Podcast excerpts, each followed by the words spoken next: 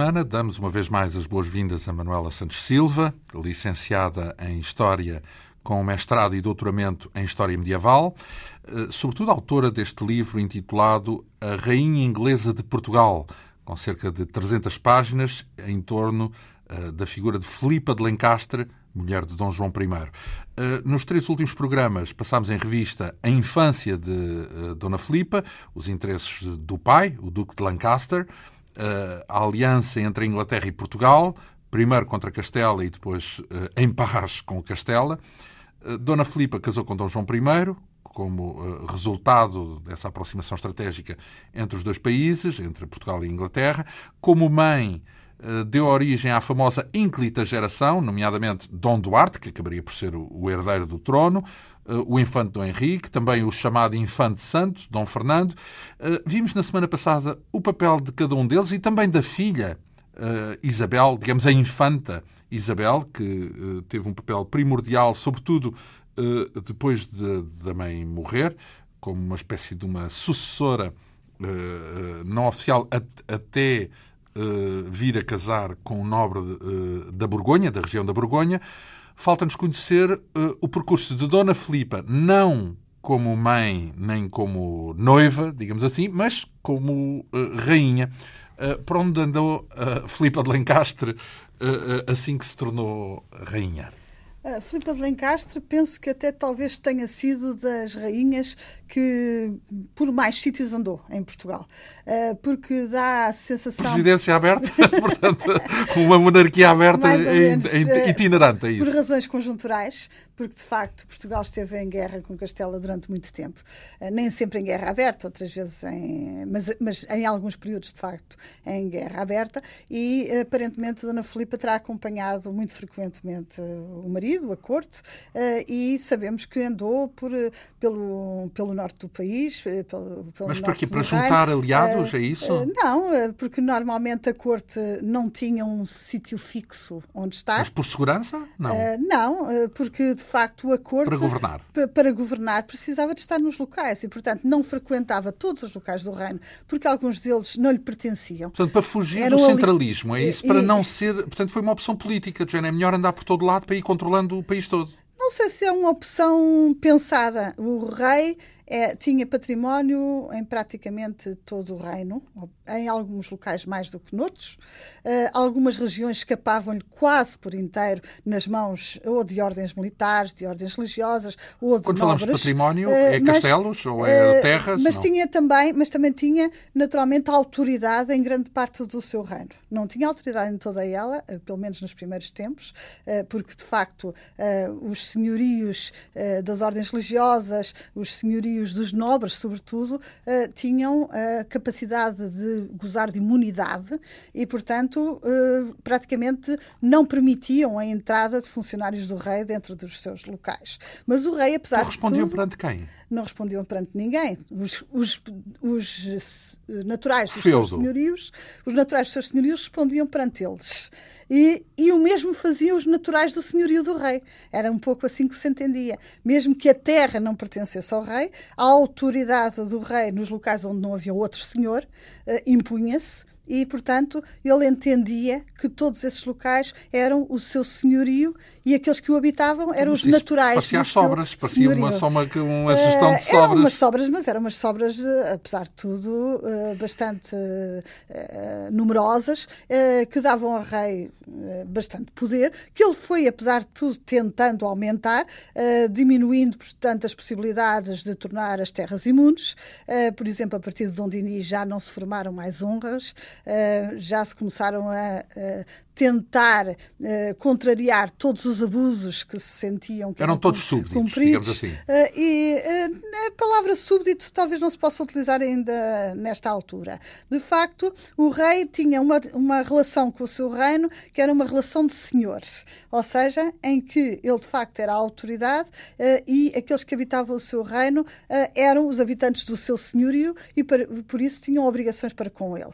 o mesmo faziam os habitantes dos senhorios dos restantes não é? Dos outros senhores. Dos outros senhores. Em relação um, à autoridade do rei sobre os outros senhores, foi uma matéria que foi sendo trabalhada no final da Idade Média para ser uh, uh, conseguida, não é? Para ser conseguida, uh, o que não foi durante toda a Idade Média, de facto. nunca houve uma total sujeição, digamos, da nobreza, de toda a nobreza, em relação ao rei, mas o rei foi tentando conseguir esse domínio sobre. Ora bem, sobre falava há pouco, as posses, falamos de quê? De terras, castelos, é o quê? Uh, falamos sobretudo da possibilidade de exigir aos habitantes do reino, impostos. mais do que aos locais, uh, exatamente, uh, impostos, direito, aquilo que se chamavam direitos reais, além de nomear para eles os principais, as principais autoridades que o rei considerava então, ser importantes ao, seu reino. Hoje, quando pensamos em impostos, tem que haver uma moeda de troca, isto é, o cidadão paga impostos, mas depois tem lá uma estrada ou um, uma, uma escola, um hospital na altura, o poder régio devolvia algo em, em espécie na sua governação? Toda... Ou era só para enriquecer? Não, não era. Uh, toda a Idade Média uh, se baseia precisamente na ideia de um contrato uh, bilateral. em que o rei oferece, o rei, como qualquer senhor, oferece proteção àqueles que habitam o seu senhorio e eles, em troca, uh, contribuem Ai, para a sua então, uh, riqueza. E, e, e, Estado... e, essa proteção é, é uma ideia muito, generaliz... muito, muito geral. Uh, vai desde a proteção militar à proteção económica, ah, à proteção contra os inimigos, à proteção contra os inimigos vizinhos, contra os vizinhos. Portanto, no fundo, uma ideia de proteção como estar sob o, o como é que dizer, é dizer o patronato do, do, do uma tutela do quase. Uma tutela da é, é, então então e pagar entre aspas em, em, em, estradas, aquelas coisas que também, hoje às vezes, também, às vezes, em pontos. Em bens eh, públicos, uh, vá lá. Sim, mas... De usufruto uh, público. Num caso ou noutro, talvez, mas mesmo assim, esses bens uh, que, que o, que, o, rei faria e poria à disposição dos seus naturais eram também contribuídos por eles extraordinariamente. Portanto, para abrir, por exemplo, a Rua Nova do Porto no, no século XV, Dom João I fez Cobrou cair, durante 30 anos, uma taxa adicional sobre todos os habitantes do Porto e dos seus arredores. E o mesmo aconteceu em relação a outros locais, não é? Portanto, eh, de qualquer é uma história modo, conhecida. de qualquer modo, eh, é uma história que ainda nunca hoje havia um único investidor, nunca havia um único investidor nessas, nessas obras, uh, normalmente, não é? Então, e, e, hoje em dia, quando se pensa numa itinerância, agora fala-se de presidências, não é? Uh, também se pensa que sai caro, não é? Porque, uh, uh, porque andar de um lado para o outro. Quem é, que, quem é que andava com o rei de um lado para o outro? Era a corte toda? Instalar essa gente toda é uma complicação, não? E era uma complicação muitas vezes. Repare que eu acho que a corte régia deve ser dos assuntos que, dentro do, da, da, da, matéria da monarquia, mais deve ter sempre, sempre apaixonado e chamado a atenção dos historiadores, dos historiadores e não só, dos juristas, mas talvez seja, continue a ser aquilo que é mais mal conhecido, eh, porque é de facto uma instituição muito complexa, um misto eh, de instituição formal eh, e ao mesmo tempo de casa doméstica. Então, mas antes de mais, quantas pessoas estamos a falar? Quando a corte anda de um lado para o outro, quantas são? Quantas pessoas são? Eu, própria, eu própria fiquei surpreendida quando, por exemplo, o meu colega António Rezende de Oliveira, que fez a biografia de Dona Beatriz, mulher de Afonso III, portanto, século XIII, uh, calculou em 500 pessoas. Em? 500 pessoas. Bem. Portanto, uh, não vamos... Uh, quando o rei se deslocava, rei se iam 500 pessoas atrás? Podiam ir 500 pessoas atrás. Então, não vamos calcular mesmo... que seja sempre assim. Ou seja, a, a corte não se deslocaria sempre solidariamente. a corte não, o rei não levaria um, provavelmente o seu toda séquito a sua completo, casa e séquito completo. Uh, a rainha uh, levaria grande parte também da sua casa quando se deslocava com, com, com a casa do rei, portanto acrescentaria uh, grande parte do, do... Ah, mas há duas casas? Há. A casa dele e a casa dela? E ainda há quando os, quando os filhos atingem a maioridade, os Também tem-se cada um a sua casa. dos 14 anos, a, a, casa de cada um dos filhos. Então isso é para centenas de membros cada casa, é isso? É, é para centenas de membros cada casa. O povo não devia achar graça nenhuma a isso. Não, não achava. Não há ideia, não há ideia do que o povo, da forma como o povo encarava uh, uh, a realeza? Há, há. Há as, as reuniões de cortes e há as queixas em cortes. E as queixas em cortes insistem sistematicamente no direito da aposentadoria. Ora, o direito da aposentadoria é precisamente o direito que qualquer um ao serviço do rei, e nomeadamente o rei e, e todos aqueles que o acompanhavam, tinham de se alojar às custas do povo, uh, nas suas casas, em casas que lhes pertenciam, uh, pedir-lhes roupas emprestadas para, para, para, para fazer as camas, uh, pedir-lhes alimentos. Mas que expropriavam, é isso? sim, uma espécie de expropriação, pelo menos temporária.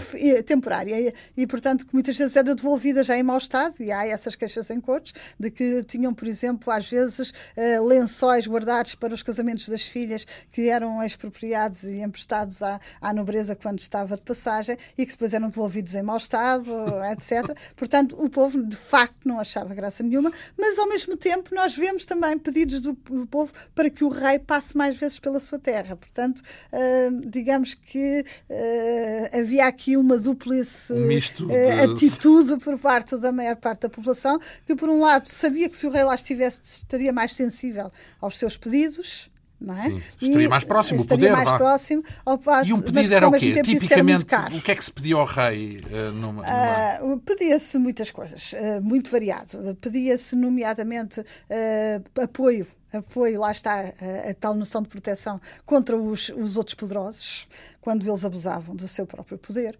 Uh, Pedia-se, de facto, que ele privilegiasse determinados, uh, determinadas as pessoas, uh, por exemplo, fazendo com que elas não fossem obrigadas a fazer serviço militar ou não fossem obrigadas a, a contribuir com tantos impostos. Pedia-se apoio económico, pedia-se. Enfim, facto, tudo o que fosse útil. Tudo que fosse útil, de facto, então, às, às, às e, e o facto da rainha ser inglesa porque uma coisa é a rainha estar na sua torre, no seu castelo, uh, aliada disso tudo. Mas não estava nunca, não estava nunca. Estava sempre na rua. Uh, então, estava sempre em itinerância, ou seja, não quer dizer que se itinere de dia a dia, sim, mas, eh, mas, para se chegar a qualquer sim. lugar itinerava-se de facto viajando de dia a dia, mas, mas, mas os, os, reis não tinham de facto um castelo fixo. Isso é algo que, que hoje em dia uma residência, corresponde, lá, corresponde ao nosso imaginário da realeza, o palácio, mas de facto os reis não tinham um palácio. Os reis tinham muitos, muitos locais onde se alojavam e que muitas vezes não eram, os não eram deles. Muitas vezes não eram deles. Eram os tais expropriados, não é? Uh, uh, uh, alojavam-se em mosteiros, alojavam-se nas sés episcopais, alojavam-se Não havia hotéis na altura, não? Não, havia hospedarias, mas normalmente, pelo menos os rei, rei e a rainha não se, não se hospedariam lá. Não quer dizer que parte da, da corte não se pudesse hospedar ah, pois, também que ser, naquilo certeza. que houvesse, não é? Como hoje também. quando anda por aí a ou sei lá, o... E também, naturalmente, além dos castelos que pertenciam ao rei, que eram dos, onde vivia o alcaide, mas que normalmente eram uh, apertados, uh, eram postos em locais muito de difícil alcance, uh, de difícil acesso, um, escuros e com, que Mal contir, contiriam e não, não, não, não conteriam muita gente, não poderia muita gente alojar-se lá. os reis, em alguns locais, também mandaram fazer passos, mandaram fazer, portanto, moradias para eles próprios, não é? Portanto, mandaram fazer um pequeno palácio, um palácio. Mais uma taxazinha para um palácio, sim, para a Sua Alteza. Bem, ora, e o que eu estava a perguntar é porque, falando-se uh, de uma mulher que é rainha, mas não é portuguesa, é inglesa, eu não sei se há crónicas sobre a destreza dela no uso da língua portuguesa ou coisa não que o valha. absolutamente nada sobre isso. Bem, mas tinha que falar português, com certeza. Tinha não ia falar, não iria falar inglês com os súditos. Não, não. Aliás, inglês talvez até não fosse a língua onde ela uh, se mais... Uh, em francês, francês, não é? Seria em francês. Mas também linguagem, não falaria francês na com, comunicação com os escrita, Pelo menos na comunicação escrita, os vestígios que temos é de francês. Mas com os filhos também penso que não falaria em francês. No facto. fundo, a minha pergunta é um... se há algum dado sobre o modo como ela era recebida terra terra, eh, por onde passava. Porque estamos a falar de uma rainha que não é portuguesa e anda por ali Uh... Ela nunca andaria sozinha, não é? Portanto, sim, sim é verdade. É uma, Mas... uh, é uma característica Era popular, no fundo é isso. Era é, popular é, ou, ou, nem por é, isso? É não existirem heróis solitários. E não existem, uh, portanto, as pessoas vivem com plena consciência da sua social, portanto, necessidade, necessidade dos outros. Necessidade hum. dos outros. Portanto, vivem sempre em grupos. Nós nunca vemos ninguém deslocar-se sozinho. Portanto, alguém faz parte de um séquito ou, ou alguém Sim, tem um mas séquito. Mas ela é a figura, não é? No, no, momento uh, em que se desloca. A pergunta é se há dados sobre o modo como ela era recebida por, não por onde há andava. dados diretos, não há dados diretos, de facto. Então não sabemos Agora, se foi popular, pedidos, por exemplo. Não se, as crónicas, nomeadamente a crónica de Gomes Anos de Zorara, a propósito da sua morte, diz que ela era uma rainha muito popular, nomeadamente entre as, os grupos sociais mais elevados em princípio também pelo povo, em princípio também pelo povo. Nós sabemos que nas terras da rainha, nas terras que lhe pertenciam, que já vamos ver, sobre as quais ela tinha jurisdição e recebia direitos uh, reais, uh, nessas terras, uh, de facto, há, há alguma informação sobre os contactos uh, diretos terras tais uh, como? entre. Uh, ora, essas terras eram, sobretudo no caso da Dona Filipa de Lencastre, Óbidos, hum. Torres Vedras, Torres Novas, Sintra, Sintra Montemoro Velho e Alenquer. E Alenquer. Uh, e nessas terras uh, uh, ela era, digamos, tinha, tinha direitos especiais por administrar essas terras, é isso? nessas terras, aquilo que são normalmente os direitos do rei sobre terras que pertencem à coroa passavam para a rainha. E a autoridade que o rei também tinha sobre essas terras passavam para a rainha, a não ser em casos uh, de administração militar. De facto, as questões militares continuavam sempre, na mão, sempre do na mão, do rei. Mas tudo o resto, à, à partida, parecia passar para as mãos das rainhas. Uh, por outro lado, há alguma marca dessas terras que se devam especialmente a Filipa de Lancaster? Sei lá, em Sintra, em Óbidos, por aí fora? Não. Há eh, construções, por exemplo, tinham capacidade. Construa-se aqui. Tinham capacidade para mandar construir e há alguns locais em, eh, que, que, de facto estão associados uh, a algumas rainhas. Uh, penso que não necessariamente a Filipa de Lencastre, embora em Sintra uh, se associe muito a ela, precisamente o, aquilo que nós hoje chamamos o Palácio da Vila, também a Filipa de Lencastre, uma vez que ela passou lá várias temporadas também, com a corte toda com a cor toda, nomeadamente no verão. O verão, uh, como em Sintra ainda hoje é um local mais convidativo, uh, mais no, convidativo verão, no verão, uh, era um, um, local habitual para passar o estio, o mês de agosto, sobretudo uhum. o mês de agosto. também a casa de férias. Era a casa de férias para o verão, havia outras casas de férias para outras épocas, não é? mas na, no verão, de facto, havia uma certa apetência por Sintra, mas vemos, não vemos a rainha aí sozinha, de facto. Vemos a rainha acompanhada da corte toda, aparentemente. A, passar, a corte eram o quê? As aias, as donzelas? A corte toda, portanto, não só a sua casa, Ai, mas a casa do a casa rei dela é, é, uh, como é que podemos definir a casa da rainha? Olha, a casa da rainha era composta, sobretudo, podemos dizer, por três grupos. Um dos grupos é os administradores da sua casa e dos seus interesses, digamos assim. Ela tinha funcionários próprios. Tinha um mordomo-mor da sua casa, portanto, alguém que administra a sua casa. Depois tinha um chanceler-mor, portanto, ela tinha uma chancelaria própria para é um emitir, governo, é? exatamente, um emitir os seus próprios documentos. Uh, tinha depois um escrivão da puridade própria, que significa que é um secretário particular.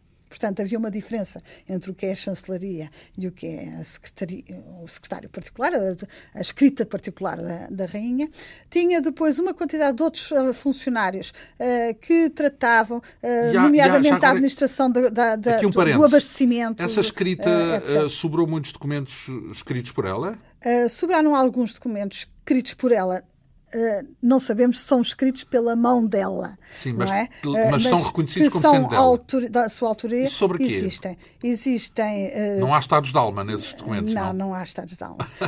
é tudo oficial. Portanto. Existem documentos da chancelaria dirigidos sobretudo às suas terras, portanto, sobre a administração das suas terras, de que ela é autora, de que ela é autora. Existem, por segundas vias, digamos assim, algumas, algumas algum reflexo também de cartas que ela traz escrito à chancelaria do rei, até pedir então, esclarecimentos Tudo que era escrito era sempre oficial, a, é isso? Não havia uh, uh, aquela escrita informal, vá? Não, existe também escrita aí já pertencente, digamos, à, à, ao, ao, seu secretário, ao trabalho do seu secretário particular, sobretudo nas, nas, epístolas, nas cartas que ela escreveu para a Inglaterra, que temos noção de, de existência pelo menos quatro a cinco cartas. Com soldados, imagino. E, em que ela deixa escapar algumas, alguns aspectos de que nós podemos uh, encarar como particulares.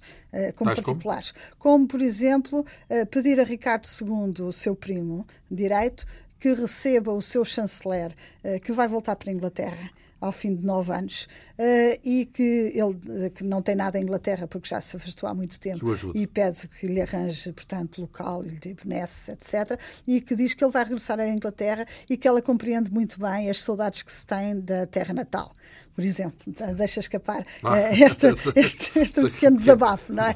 Este pequeno desabafo. E, e, existem também, existe, por exemplo, uma carta também escrita ao Rei Dragão, mais tarde, já quase perto da, do momento da sua morte, que ela escreve, uh, mas todas estas cartas, apesar de tudo, são cartas que nós dificilmente podemos considerar exclusivamente privadas, porque tratam sempre de assuntos que são também assuntos uh, do reino. Bom, dos e reinos, além disso. Uh, de alguém, ou então da sua, de, de, são assuntos privados, mas uh, em que ela está na posição de rainha. Não, Portanto, a olhar pelos seus, por aqueles que trabalharam para si. É também do senso é? comum já do romantismo, imaginar que os reis ou as rainhas que andam languidamente a ser considerações românticas nas suas cartas, não será bem isso, imagino eu, mais na, voz, mais na vez do cronista. Se calhar o cronista já pode fazer essas considerações, não é? Uh, sim, uh, mais, mais na, sim, sim o Fernando Lopes, por exemplo, faz imensas Lopes considerações. Não, não, conheceu a Filipe de Lencastre, Sim, foi pouco é? depois, mas Portanto, havendo cronistas, o cronista podia ser considerações. Poderia, poderia. Uh, ora bem, depois temos também de acordo com a descrição que uh, aplica aqui no livro, e eu recordo que uh, todas, uh, toda esta conversa é sempre em torno daquilo que está que consta de uma forma detalhada neste livro intitulado A Rainha Inglesa de Portugal. Temos também a Capela Régia, que é, que é relevante. O que é a Capela Régia, no fundo? a Corte Régia tradicionalmente, eh, na visão dos juristas, sobretudo, estava dividida em três partes, eh, que é aquele que se chama aula régia, que é, digamos, as funções governativas, a Câmara Régia, que é, no fundo, a corte doméstica, de que eu há pouco uh, falei, e, por outro lado, a Capela Régia. A Capela Régia era ocupada por um grande número de, naturalmente, de clérigos, uh, uh, que desempenhavam funções religiosas, mas não só. Eh, na, na, corte. Uh, como sabemos, eh, nos, nos, primórdios, sobretudo da monarquia, a chancelaria estava grande parte, em grande parte nas mãos de, de, clérigos, não é? Com preparação em latim, preparação em direito canónico, não conhecimentos, exatamente preparação jurídica, não é? Uhum. Para para desempenhar esses cargos, uh, mas tinham depois também, além disso, um, uma série de conselheiros conselheiros do rei, conselheiros da rainha e, e também funções que estão a meio termo, digamos, entre a governação e o privado, então, que é o, o caso, por exemplo, dos confessores, dos confessores que cada um dos membros da corte tinha o seu. Uh, o Schmuller, por exemplo, aquele que representava algo que fazia parte também das funções do rei e da rainha, que era a generosidade de, na magnanimidade da distribuição dos bens, é? da distribuição dos bens. Tinha um conselheiro para essa distribuição, é isso? Uh, não, uh, sim, um, alguém que decidia, no fundo, este, este qual merece. era a distribuição, etc. E, então, e, e, mas a minha pergunta pergunta é se essa parte uh, religiosa se era autónoma e respondia era perante Roma e, portanto, era uma espécie de um outro poder ali ao lado, dentro de casa, ou se estava completamente nas mãos do rei ou da rainha?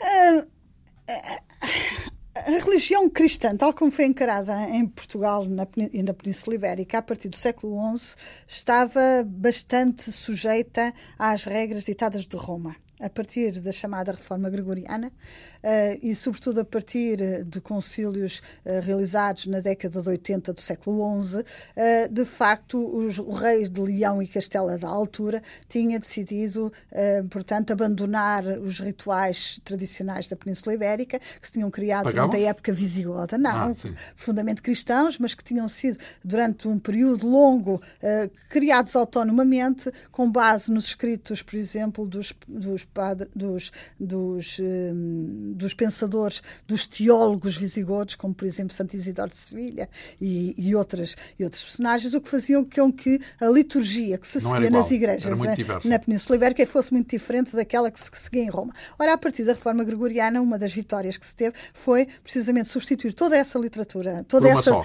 liturgia por uma só, que era a dos ditames de Roma. Ora bem, em Inglaterra, esse hum, processo não se passou da mesma maneira. uh, porque coincidiu com a conquista de Inglaterra pelos uh, conquistadores normandos, por uh, Guilherme o Conquistador, e de facto parece que Guilherme o Conquistador terá conseguido do papado uma dispensa de obediência e de substituição dos rituais uh, britânicos uh, pelos uh, rituais de Roma. de Roma. O que significa que a Inglaterra funcionava de uma forma diferente em termos de, de liturgia e rituais. E por consequência, e, Filipa de Lancaster também, e, é isso? E por consequência, Filipa de Lancaster estava habituada a seguir, aparentemente, e os cronistas repetem isso sem, sem depois irem muito fundo na questão, porque devia ser algo que, que ela era diferente, é isso? Que ela rezava as horas canónicas segundo o ritual de Salisbúria.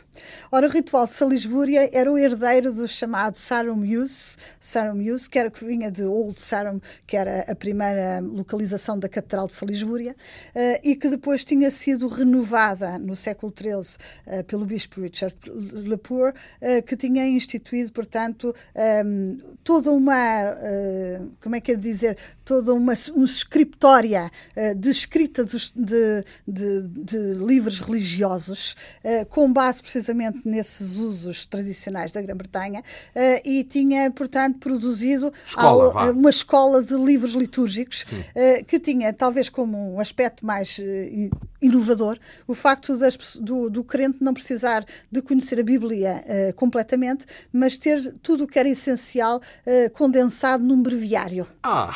Exatamente. um guia. Um guia. Não quer dizer que não houvesse a produção de todos os outros livros que eram necessários para, para os muitos, para os muitos aspectos aspectos do ritual. É prático, digamos que era um instinto prático. Não sei Ora, isso não, não, não sucedia em mais parte nenhuma. E a verdade é que nós vemos que durante o século XV várias das rainhas possuem breviários. Não, não se explica o que em isso Portugal? é. Em Portugal. Uh, Se e... calhar é como sucessão de Filipe de Lencastre. Exatamente, é o que eu penso, não é? é? o que eu penso. Não posso garantir porque não, não, não faço ideia. Mas a verdade é que Filipe de Lencastre, segundo diz os cronistas, rezava as suas horas canónicas, as horas canónicas segundo o costume de se E com o tal breviário, então? Uh, provavelmente com o tal breviário. E se conhecia tão bem, e conhecia tão bem os, o ritual e a liturgia, que estava sempre a corrigir os clérigos. uh, ora, isto também é um topos, digamos assim. É um topos para mostrar que as rainhas rainhas uh, costumam ser muito pias, também há um topos dizer que a rainha era capaz de corrigir os próprios clérigos. Mas no caso de Filipe Alencar, se calhar é real, porque a verdade é que uh, temos noção de que tenha havido algumas transformações. Não sei se, se o ritual de Salisbúria completamente seria aplicado em todos os, os as missas e todos os, sabe, os miscigenação, eh, alguma, religiosos alguma na Capela Régia. Atenção, Sim. na Capela Régia. É claro que alguns dos autores ingleses, nomeadamente alguns autores de, do ritual de Salisbúria, dizem logo que Filipe de Lencastre impôs na sede de Braga o ritual de Salisbúria isso e isso não, não, tem fundamento. não tem fundamento, não temos nenhuma Isso é, uh, Roma pesa mais isso. aí. Agora, a Capela Régia é provável que sim, porque o próprio Dom Duarte, que gostava muito de escrever sobretudo, uh, instituiu uma quantidade de, de missas e de, e, de, e de, rituais também da, da própria Igreja, missas Requiem, etc. E eram todas elas muito mais complexas do que era tradicional. E depois, os cronistas dos irmãos também dizem que eles seguiram, nomeadamente Dom Fernando, sempre o ritual de Salisbúria nas suas horas canónicas, Ora bem, nas suas reis, é, são, é, misturamos dois países, portanto algum, algum efeito tem que ter, mas para além disso, em termos da... sabendo que Filipa era inglesa, houve algum algum elemento da cultura inglesa, digamos assim, que tenha uh, uh, entrado nos hábitos da, da, corte portuguesa? Penso que na corte portuguesa, Sem sim, falar mais da... uma vez, sim. na corte portuguesa, sim, mais uma vez. Uh, embora eu não possa deixar de ficar surpreendida quando olho para a lista de livros que, por exemplo, Dom Duarte apresenta no, no seu livro de apontamentos, em que não há um único livro em francês. Ora, se de facto a cultura da corte inglesa era francófona, é um então, pouco estranho. E, e que língua é que há, não sendo francês? É, só... é só em latim, ou são em linguagem, ou seja, em português, que é a linguagem uh, do, do local, também, também, em, uh, também aparece alguns livros em castelhano, em aragonês, parece-me que em francês não existe nenhum. Inglês, uh, ainda menos, não é? em inglês não. Ora, mas em inglês, não havendo nenhum livro, a verdade é que há algumas obras eh, nomeadamente até incluídas em compilações uh, de um, portuguesas surgidas na altura, que parecem ter sido traduções de obras inglesas. Uh, a mais conhecida de todas é precisamente uma obra de John Gower que foi traduzida com o título do Amante, que existe na biblioteca do, de Dom Duarte, que é um, um livro doutrinário, mas ao mesmo tempo. O Amante? O amante. Doutrinário? Exatamente. É não é a literatura de cordel? não, é um pouco dentro de uma certa literatura pedagógica, digamos, que, Ai, que, que a Idade Média, que a Idade Média portanto... apresenta, que, que, é feito de uma forma irónica, digamos assim, em que. Mas em como se deve amar, cara... é isso? Uh, não necessariamente. Não, não, o, o, facto de ter esse título não significa propriamente que o tema seja, seja, esse, seja esse literal. Mas, de facto, uh, esse livro uh, foi traduzido para português. Existe a tradução portuguesa e é citado por Dom Duarte nas suas obras, inclusivamente. Gostou, portanto. E, e é um, e Mas é um é livro, o quê, afinal? e é um livro que, que, é um livro é um livro que, que se enquadra muito dentro de um, de um tipo de literatura que existe muito na Idade Média, que é, sobretudo, dar, contar histórias como exemplos com exemplos morais. Com exemplos morais. Então, e o é, amante vem de onde? Vem, é um, não há uma, um tema único, não é? Um conjunto de. de é um dos, de, um dos tópicos, um dos tópicos que lá assim. vem. Uh, e, e, e, portanto, aquela, aquela obra, por exemplo, foi traduzida para português e aparentemente por alguém próximo de Dona Filipa de Lencastre, ou pelo menos com, da mesma família, por exemplo, do seu escrivão da Puridade, que tem exatamente o mesmo, o mesmo nome de família que o escrivão da Puridade. E, ainda mais curiosamente, é que em, em Castela existe também uma versão castelhana desse livro, tirada da versão portuguesa. Hum. Portanto, feita a partir Contaminações. da Então, eh, ela, eh, por outro lado, em Portugal havia embaixador de, de Inglaterra? Não. Uh, não havia embaixadores, nunca não havia embaixadores, não havia nessa altura hábito de haver embaixadores uh, permanentes. Não havia uma havia, comunidade inglesa? Havia, havia comunidade inglesa também esporádica e sobretudo ligada à mercancia, tal como havia outras comunidades em Lisboa, não é? Em Lisboa e noutros, e noutros locais uh, com ligações económicas à Inglaterra. não se sabe muito sobre isso, embora haja também uma carta de Dona Filipa pedindo também mercês para um um uh, mercador, precisamente, que tinha estado em Inglaterra, eh, etc. Digamos que a rainha, nessa altura, era, a propósito desse exemplo que acaba de dar, era mais uma pessoa que uh, regia influências, era mais uma magistratura de influência do que, uh, uh, portanto, fazia pedidos para este e para aquele. era aquilo que normalmente na, os historiadores hoje em dia chamam um meio de acesso ao rei. Uh, era encarada, pelo menos, era encarada como uma forma de acessibilidade ao rei, de facto. Uh, porque nós vemos isso em, várias, em vários níveis, não é? Uh, não só a nível da nobreza, por exemplo, Romesiana Jesurara diz que quando ela morreu que a nobreza teve muita pena, porque ela era uma das suas grandes ajudas e, e, portanto, uma daquelas que de facto lhes dava apoio e lhes dava, não lhes negava mercês, etc, etc.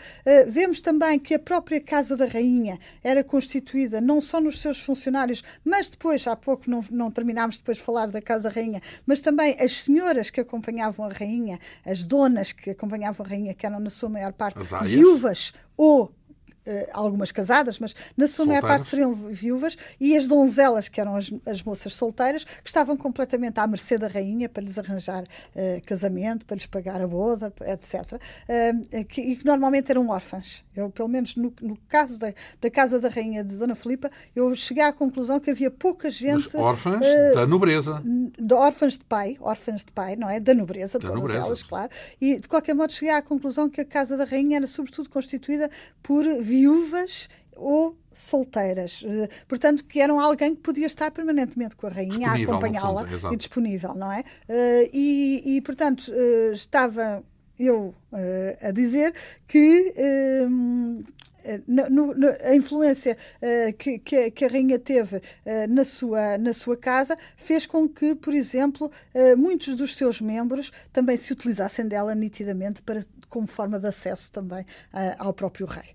Claro. há uma família que se destaca que é a família dos Coutinhos da qual fazia parte a sua aia. Que pede portanto, muitos favores, é Beatriz, é isso? Beatriz Gonçalves de Moura, que tem lá colocado o seu filho primogênito, que depois chegará a altos cargos no reino, uh, tem lá colocadas três filhas, três filhas na, na, na, própria casa da rainha e, portanto, e mesmo quando sai uma para se casar, aparentemente, entra outra que ficou viúva entretanto. portanto, há uma verdadeira mafia, digamos assim, dos coutinhos dentro da casa da rainha. Mas esse é um caso, não é? Esse é um caso. Não quer dizer que não houvesse, de facto, um papel da rainha muito importante uh, no sentido de uh, permitir, de facto, essa acessibilidade ao rei, mas aquilo que se nota também é que a rainha uh, utiliza o seu estatuto muitas vezes para influir em causas que ela acha que são uh, importantes. É claro que, o, que, o, que o, a ação da rainha está sempre dentro de uma esfera relativamente limitada, que é pensar-se que a rainha deve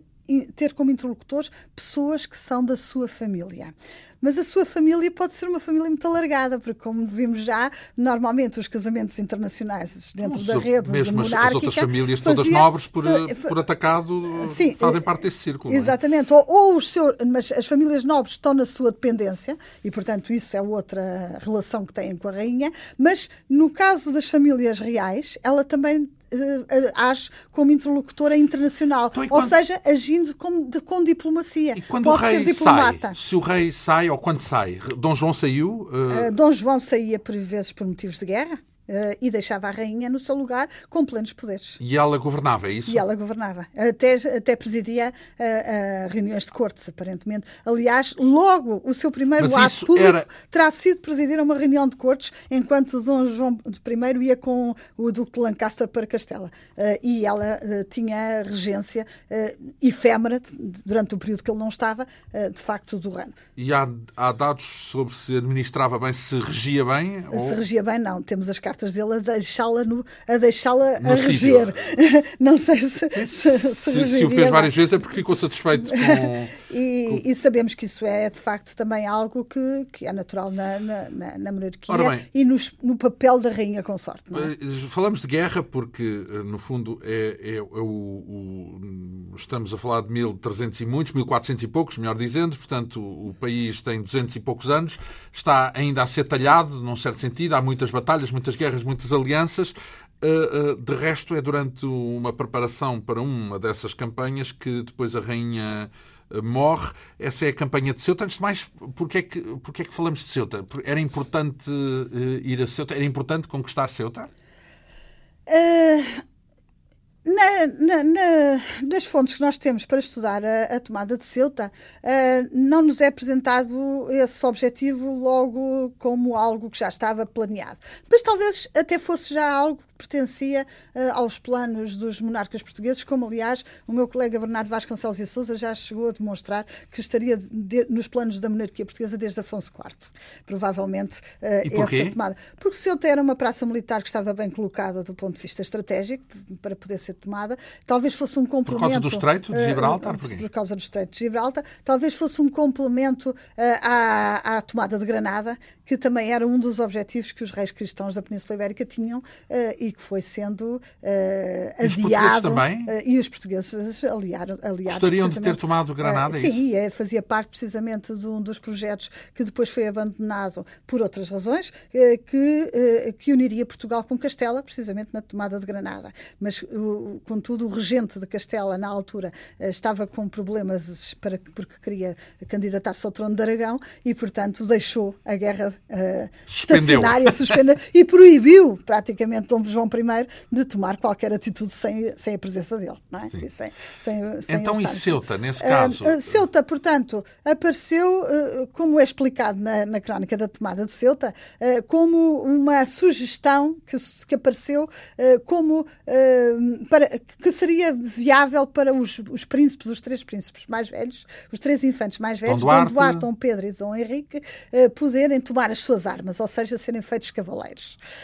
eles pretendiam. Coisa tão fútil como essa. Uh, não, Vão treinar ali em Ceuta, é isso? Certamente não seria esse o motivo uh, principal. Mas ele é apresentado como os três infantes queriam tomar armas, uh, estavam à procura de um, de um local, de, uma, de, um local para tomar, de uma, de uma atividade guerreira, porque não queriam pura e simplesmente ser feitos cavaleiros sem ter mostrado uh, os seus méritos, e, portanto, entre as várias hipóteses. Contra que, a Espanha não era possível, que, portanto, contra, exatamente, contra, contra Castela, Castela embora Castela tivesse chegado a pensar que isso iria acontecer e, e pediu garantias a Portugal de que a campanha que estava em marcha não seria contra eles, Aragão também chegou a pensar que contra os seus interesses poderia ser, poderia ser uh, porque Aragão, inclusivamente, tinha outros interesses no Mediterrâneo e chegou a pensar que uh, se dirigiria também a alguns dos seus interesses. Houve que uh, pacificar as relações com todos esses reinos por parte da, da corte portuguesa, não é? E, e, e, naturalmente que Granada, que, que, Granada pensou que seria, que, que seria o, o, alvo e mandou inclusivamente uma embaixada da qual fazia parte, ao que parece, a principal concubina do rei e que tinha como objetivo precisamente pedir uma audiência à Dona Filipa de Lencastre uh, para que ela lhe garantisse que aquilo que do o rei de Granada, que, é isso? Do reino, do reino de Granada, uh, para que Dona, Dona Filipa garantisse que aquilo que o rei tinha prometido ao, ao, à parte masculina da embaixada era verdadeiro, era uh, de facto verdadeiro. E Dona Filipa, segundo as palavras do Gomes Anos de Azurara, terá dado uma corrida, se me permitem a expressão, à, à, à concubina do rei, dizendo que as rainhas nos reinos ocidentais não se metiam nos negócios do reino e, portanto, para isso eles tinham os seus conselheiros e, portanto, que ela não podia ajudá-la. E a concubina, entretanto, também prometia à Dona Filipa que se ela ajudasse em destrinçar o que é que se estava a passar, que ela lhe prometia para a filha um grande enxoval, um enxoval mais luxuoso que alguma princesa ocidental alguma vez podia ostentar. E mesmo assim, Dona Filipa disse-lhe que não.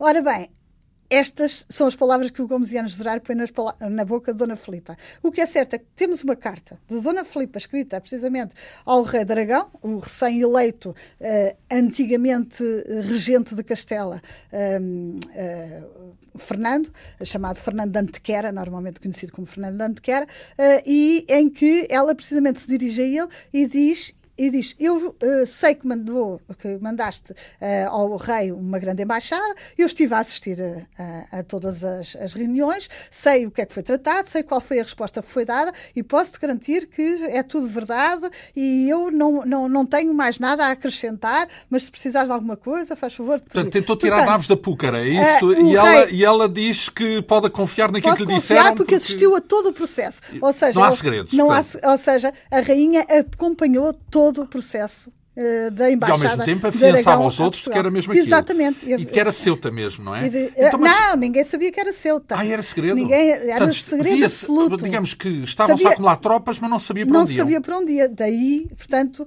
o facto de estarem todos muito inquietos. Porque, porque ninguém sabia, sabia, para onde iam. Ninguém sabia para onde iam. Uh, então, e finalmente, depois, uh, a rainha morre já depois de Ceuta ou durante? A antes? rainha morre imediatamente antes da partida para Ceuta. Uh, e aquilo que é contado uh, é por isso é que nós temos bastantes dados sobre a, o processo. E o que é que é a preparação para Ceuta, da, antes de mais? A preparação para Ceuta é um longo tempo, então. processo de vários anos. De vários anos. Não, não, não se sabe exatamente quanto tempo, mas sabe-se que se assinaram umas pazes provisórias com Castela em 1411 eh, foram provisórias porque o rei e titular, titular da, de, do reino de Castelo e, e Leão era uh, Juan II, mas tinha um ano de idade quando o pai morreu e, portanto, ainda era muito, muito novo quando se assinaram essas pazes e, portanto, só quando ele atingisse a maioridade é que poderia, de facto, tornar essas pazes, uh, como depois tornou, sim. efetivas. De qualquer modo, desde 1411 até 1415, provavelmente não imediatamente logo a seguir a 1411, mas a 1412 ter-se a começar a preparar a, a, conquista de Ceuta. E quando é que foi a e, conquista? E a conquista, eles partiram, portanto, ao que parece, por volta do dia 25 de julho, de julho para, para Ceuta. De que ano? Uh, do ano de 1415. Portanto, três anos, no fundo demorou três Cerca anos. de três anos. E isso significa o quê? Juntar tropas uh, num uh, aquartelamento, sim, exatamente, num construir navios, construir navios, construir armas, construir uh, uma quantidade de, de infraestruturas E, e os mouros, era assim que se chamavam na altura, mouros? Sim, não. eles chamavam mouros. E, e, os mouros foram apanhados de surpresa numa, numa manobra dessas? Aparentemente sim, aparentemente sim. uh, terão sido apanhados de, de surpresa uh, porque não havia, como lhe disse, tinha-se guardado o segredo.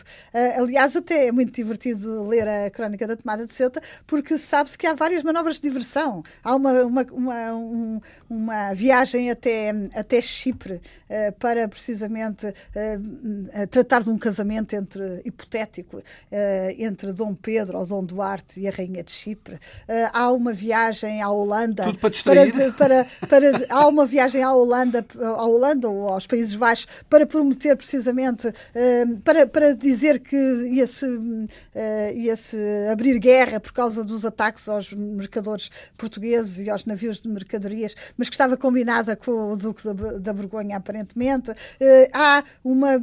Fala-se do casamento de Dona Isabel com o primo Henrique V em Inglaterra e, portanto, pensa-se também que poderá ser a embaixada que vai levar a infanta à Inglaterra. Há mil explicações Portanto, há uma para de explicações e depois é dito que toda a gente entra em pânico quando alguém alvitra que se calhar vão tomar Ceuta. O que aconteceu pelo menos em dois casos. Um deles foi um poema que um, um judeu que era trovador da corte uh, uh, fez sobre a tomada, a hipotética tomada de Ceuta. Antes dela acontecer. Antes dela acontecer. E outra é precisamente Mas alguém... foi encarado como uma premonição, é isso? Uh, foi encarado como uma premonição ou algo...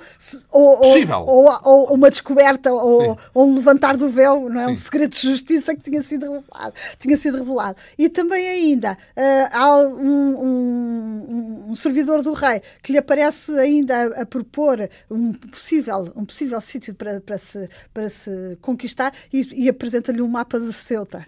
E ele ah, não bem. deveria saber de nada. Ele não deveria saber de nada. Portanto, pensou-se também que o segredo tinha sido revelado. Mas a, a partir do segredo estava bem guardado. Então, e antes de mais, Ceuta é fundamental, uh, é uma campanha essencial no decurso da história em geral, até nem a, a, história portuguesa, claro, da história de Portugal, em geral, porque é o início de muitas e outras campanhas para lá da Península, fora da Península Ibérica, não é? é. Uh, mas, por outro lado, também sabemos hoje, a posteriori, que falhou. Ou melhor. Não falhou que... na altura, mais tarde foi falhou. perdida, não é? Sim, mais tarde perdida. foi perdida. É? Dom Fernando tem um problema, um infante. É mais tarde, não é? Isso mais, Mas mais primeiro tarde, foi conquistada. Foi conquistada e foi um bom sucesso, só que aparentemente manter Ceuta fora de, das fronteiras era muito custoso, era, muito, era, era uma carga uh, económica e fiscal. E é nesse contexto difícil. que o irmão que é, é, do, do tarde, Dom é, Henrique então é capturado e mantido. O infante Dom Fernando, mais tarde. Mas o irmão é do Infante tomada... Henrique. Ah, mas isso é na tomada de Tanger, não é na tomada de Ceuta. Ah. É na tomada de Tanger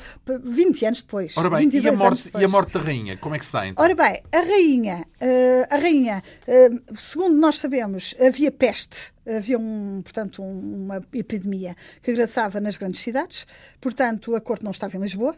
Uh, no verão foi para Sintra, como era costume, e prolongou a sua estadia em Sintra. Uh, ao que parece, quando chegou perto do Natal, uh, já havia peste também em Sintra. E, portanto, eles deslocaram-se, ao que parece, para Sacavém, Sacavém portanto, arredores de Lisboa, a rainha estaria em Sacavém. Não sabemos exatamente. O que, é que faziam para se proteger? Fugiam da peste apenas, mais nada? Fugiam dos locais onde, onde sabia que tinha surgido a peste apenas. Não havia e, nada a fazer na altura. Em princípio, a peste, sobretudo, era mais mortífera nas cidades, porque as pessoas viviam mais em conjunto e, portanto, era mais difícil. Sem saberem, não é? Eh, claro. Eh, as pessoas sabiam. Eu acho que sabíamos mais do que hoje nós pensamos que sabiam. que sabiam. Porque eles tomavam cuidados que eram os cuidados adequados, de facto, da, da, higiene e de se afastar e, de, e tentarem melhorar as condições de salubridade, etc. E, portanto, sei que, sabemos que a corte estava em Sacavém não sabemos exatamente onde é que estava alojado. Talvez num mosteiro, talvez num, ao pé do Rio Trancão. que deveria ser menos sujo que hoje. Sim, exato. e, ser agradável. E, e, e, segundo conta o cronista Gomes Yanes de Zurara, terá aparecido a informação de que já havia peste, casos de peste em Sacavém e, portanto, o rei quis deslocar, quis sair imediatamente de Sacavém. E foi para o mosteiro de São Dinis de Odivelas, né, que tinha sido uh, fundado pelo rei Dom Dinis, uh, e pediu à rainha para, se, para ir com ele imediatamente. E, segundo diz o Gomes Yanes de Zurara, a rainha terá dito que tinha 55 anos, portanto, portanto, era uma rainha velha. Não estava a peste não, a peste não, não a atingiria uh, e, portanto, não iria. Foi não, incauta, é isso? Uh, quer dizer, ela não disse isto exatamente, mas isto não tinha nada a temer. Ou seja, que não teria nada a temer, porque já era uma rainha velha, portanto, quando a morte viesse, sobreviesse, seria uh, bem-vinda. de qualquer modo, ela terá acompanhado o rei, não logo imediatamente, mas terá ido depois. pelo, pelo relato, parece que foi logo à tarde, não foi de manhã como o rei, mas foi à tarde. Mas não sei se terá sido assim logo. Sei que, entretanto, diz o cronista, quando chegou a Odivelas já ia muito mal disposta e já ia com sintomas da doença. E que o rei se assustou muito quando a viu, mas depois ela conseguiu melhorar um bocadinho nos dias seguintes e, portanto, pensaram que não era nada de extraordinário. Ora, uh, não sabemos exatamente quanto tempo é que demorou esta agonia, digamos assim, mas uh, aparentemente não terá sido menos de um mês, menos de um mês e pouco.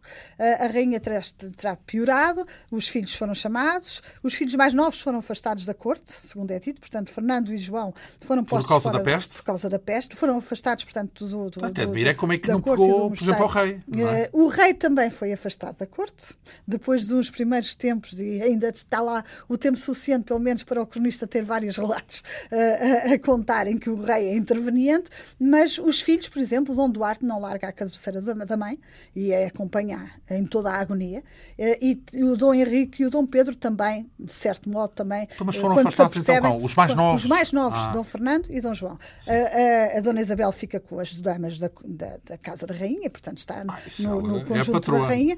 Vai, vai, e, entretanto, e entretanto, aquilo que se sabe é que a Rainha, portanto, começa a preparar a sua morte, uh, mas com muito tempo, aparentemente. Portanto, porque, sabe que vai morrer. É sabe que vai morrer, não tem dúvidas de que vai morrer. E, portanto, uh, apela à harmonia familiar, apela, distribui tarefas pelos vários filhos sobre o que é que cada um se deve encarregar.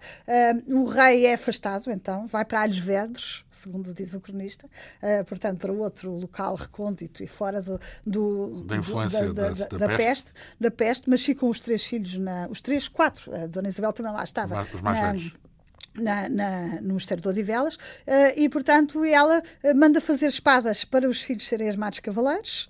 Uh, e uh, como as espadas demoraram muito tempo a fazer, tal como ela as queria, com pedras preciosas, aljôfar, pérolas, etc., ela mandou vir uma relíquia que era precisamente uma parte da cruz de Jesus Cristo, o lenho de Jesus Cristo, Bem. em que partiu em quatro partes. Místico, mas tinha vindo da Terra Santa, é isso?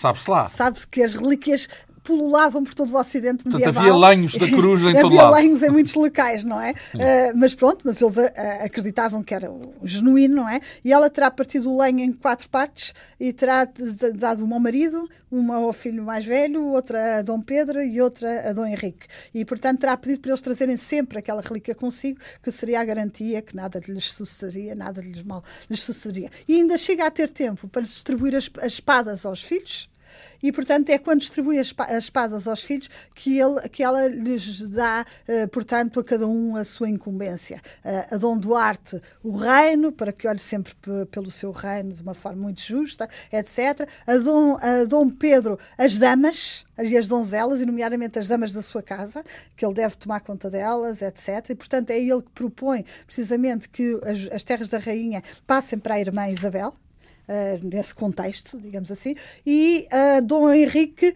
que uh, dá-lhe precisamente a incumbência de olhar pelos fidalgos, pelos nobres, o que ele parece que fez durante toda a sua vida. De facto, ele foi sobretudo um grande senhor. Não, o, o um grande senhor com uma grande é casa, é quase... da, da, qual saíram precisamente até os, dos seus servidores, aqueles que depois levaram a cabo uh, o que nós chamamos as descobertas. Ora bem, uh, e, e, mais, e, ela parece comportar-se dessa forma quase como uma rainha, mais do que rainha consorte a rainha que governa, de facto, não é? é? Porque isso é próprio, esse tipo de legado, eh, dizendo a Dom Duarte cuida do reino, etc., é como se fosse já ele a suceder-lhe ela, não é? Portanto, ah, eu acho que, é, que, que, ainda. Que, digamos que o que era normal que era que fosse o Dom.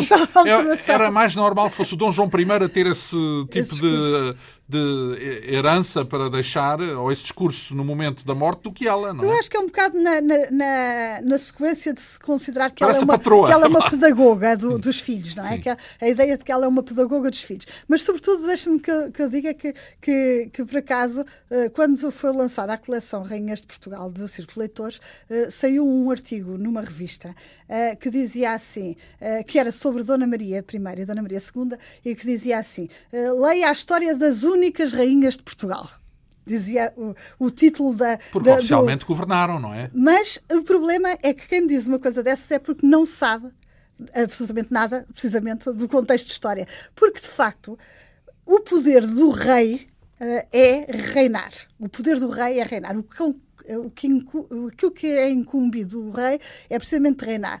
E, aquelas, e, e é naqueles reinos onde as mulheres podem ter acesso ao poder, como é o caso de Portugal, por exemplo, em França não, não havia essa possibilidade, devido à chamada lei sálica, uh, e em, depois mais tarde em Castela, em Espanha também se impôs a lei sálica, mas durante a Idade Média não existia. Uh, de facto, o poder de uma rainha reinante era o mesmo poder do rei, ou seja, nós podemos lhe chamar, não, uma rainha reinante reinante, uma rainha que reina, que reina, que, portanto, que tem o poder, tem, não é uma rainha, é um rei. Não sei se me estou a fazer entender. E, de facto, por exemplo, no Círculo Leitores, quando foi publicada as, as biografias dos reis, publicou-se também a biografia de Dona Maria I e Dona Maria II. Muito bem, porque o poder do rei é reinar. Ora, o poder da rainha é acompanhar o seu marido, o rei. Portanto, as rainhas não são aquelas as que governam, consortes. mas são as consortes. Portanto, uma rainha é uma consorte do rei. Eu não sei se me estou a fazer entender. As verdadeiras rainhas de Portugal são tanto aquelas que reinaram como reis, ou seja, como, as consortes, reis, como as rainhas como as consortes, porque essas é que eram as rainhas. Aliás, na legislação, nomeadamente das sete partidas do Afonso X, a rainha tem lá o seu estatuto todo bem definido, não, que é a mulher do rei. O que, que poderá é espantar é que ela tem um discurso não, pois, no seu final que se parece mais com o discurso do próprio rei. Eu percebo, eu percebo. Não, eu percebo o que ele está a dizer e concordo consigo. Mas queria só dizer que, de facto, a rainha consorte era uma rainha uh, de pleno direito e tinha o seu estatuto muito bem definido e era uma companheira, estava ao lado do rei. Aliás, Isabel de Pina de Baleiras, quando estudou a Leonor Teles, descobriu mesmo documentação de Dom Fernando em que ele diz que a rainha não está incluída nos grandes do reino. A rainha está ao seu lado partilhando consigo, assim. partilhando consigo o, o, a governação. E tudo isto uh, uh, a propósito do desfecho da, dessa vida uh, tão rica como podemos testemunhar de Filipe de Lancaster. Agora, há o relato da morte, do momento da morte? Há, há o relato do momento da morte. Ela apareceu-lhe um. Portanto, era, ela sofria de peste bubónica, apareceu-lhe, portanto, um indício de, de, que, de que ela te, iria morrer, segundo ela interpretou imediatamente, e no, no dia seguinte uh, ela terá pedido para lhe darem a extrema unção e arranjou o seu corpo e tudo, é dito pelo cronista, e, e, e morreu com um sorriso, com um sorriso para Deus, placidamente, e sabendo, portanto, que iria para a vida eterna, etc. Portanto, está tudo descrito na, na Planeou, da no fundo, se, enfim, despediu-se como deve ser. Uh, se tivermos uh, em conta o percurso, de onde veio, o que deixou, o que influenciou a mãe de, a mulher de e a rainha de modo próprio, uh, o que é que conclui de uma forma sucinta sobre este vulto e da importância que ele teve na história de Portugal? Eu acho que a, que a corte do século XV a partir de, de Dom João I e de Dona Filipa de Lencastre, é uma corte completamente diversa, de facto, da, das corte, da corte período, do período anterior. É uma corte que também pode ser fruto da conjuntura e da, e da época, mas é uma corte, de facto, muito mais voltada para as questões culturais, uh, para a própria influência da família real, uh, como ela própria um exemplo da sociedade, de comportamento, e para isso também contribuiu muito à autopropaganda, nesse sentido que a própria dinastia fez. Ou seja, eh, eu acho que todos os membros da família se eh, consideram participantes na governação, de certo modo, cada um dá é a família toda que tem a família toda e ao mesmo tempo como exemplos de comportamento, exemplos de santidade, digamos assim, exemplos de, de cultura e portanto de, uh, serem exemplos para, para, para, para toda a sociedade. Bem, se quisermos pensar nos factos que podem uh, corroborar, digamos, essa ideia, não há nada como espreitar este livro, uh, que nos fez, uh, que nos trouxe aqui ao longo de quatro programas uma narrativa sobre esta figura, Filipa de Lencastre, a rainha inglesa de Portugal. É assim que está designada esta obra da autoria da nossa convidada. É a única, não é? Manuela a única, Santos, é a única, a única rainha inglesa, enfim, e, mas isso é, é uma descrição objetiva mas depois vimos que, que, isso tem por trás muitas outras considerações muito interessantes e muito vívidas e que podemos aqui testemunhar com a sua ajuda. Muito obrigado por ter vindo aqui. Presta atenção a, a esta figura. A historiadora Manuela Santos Silva, eh, que veio por múltiplas vezes, quatro vezes aqui à Antena 2 para nos apresentar esta figura influente da história de Portugal. A Quinta Essência hoje teve a assistência técnica de Ana Almeida, produção, realização e apresentação de João Almeida. Obrigado pela atenção. Regressamos dois a oito dias.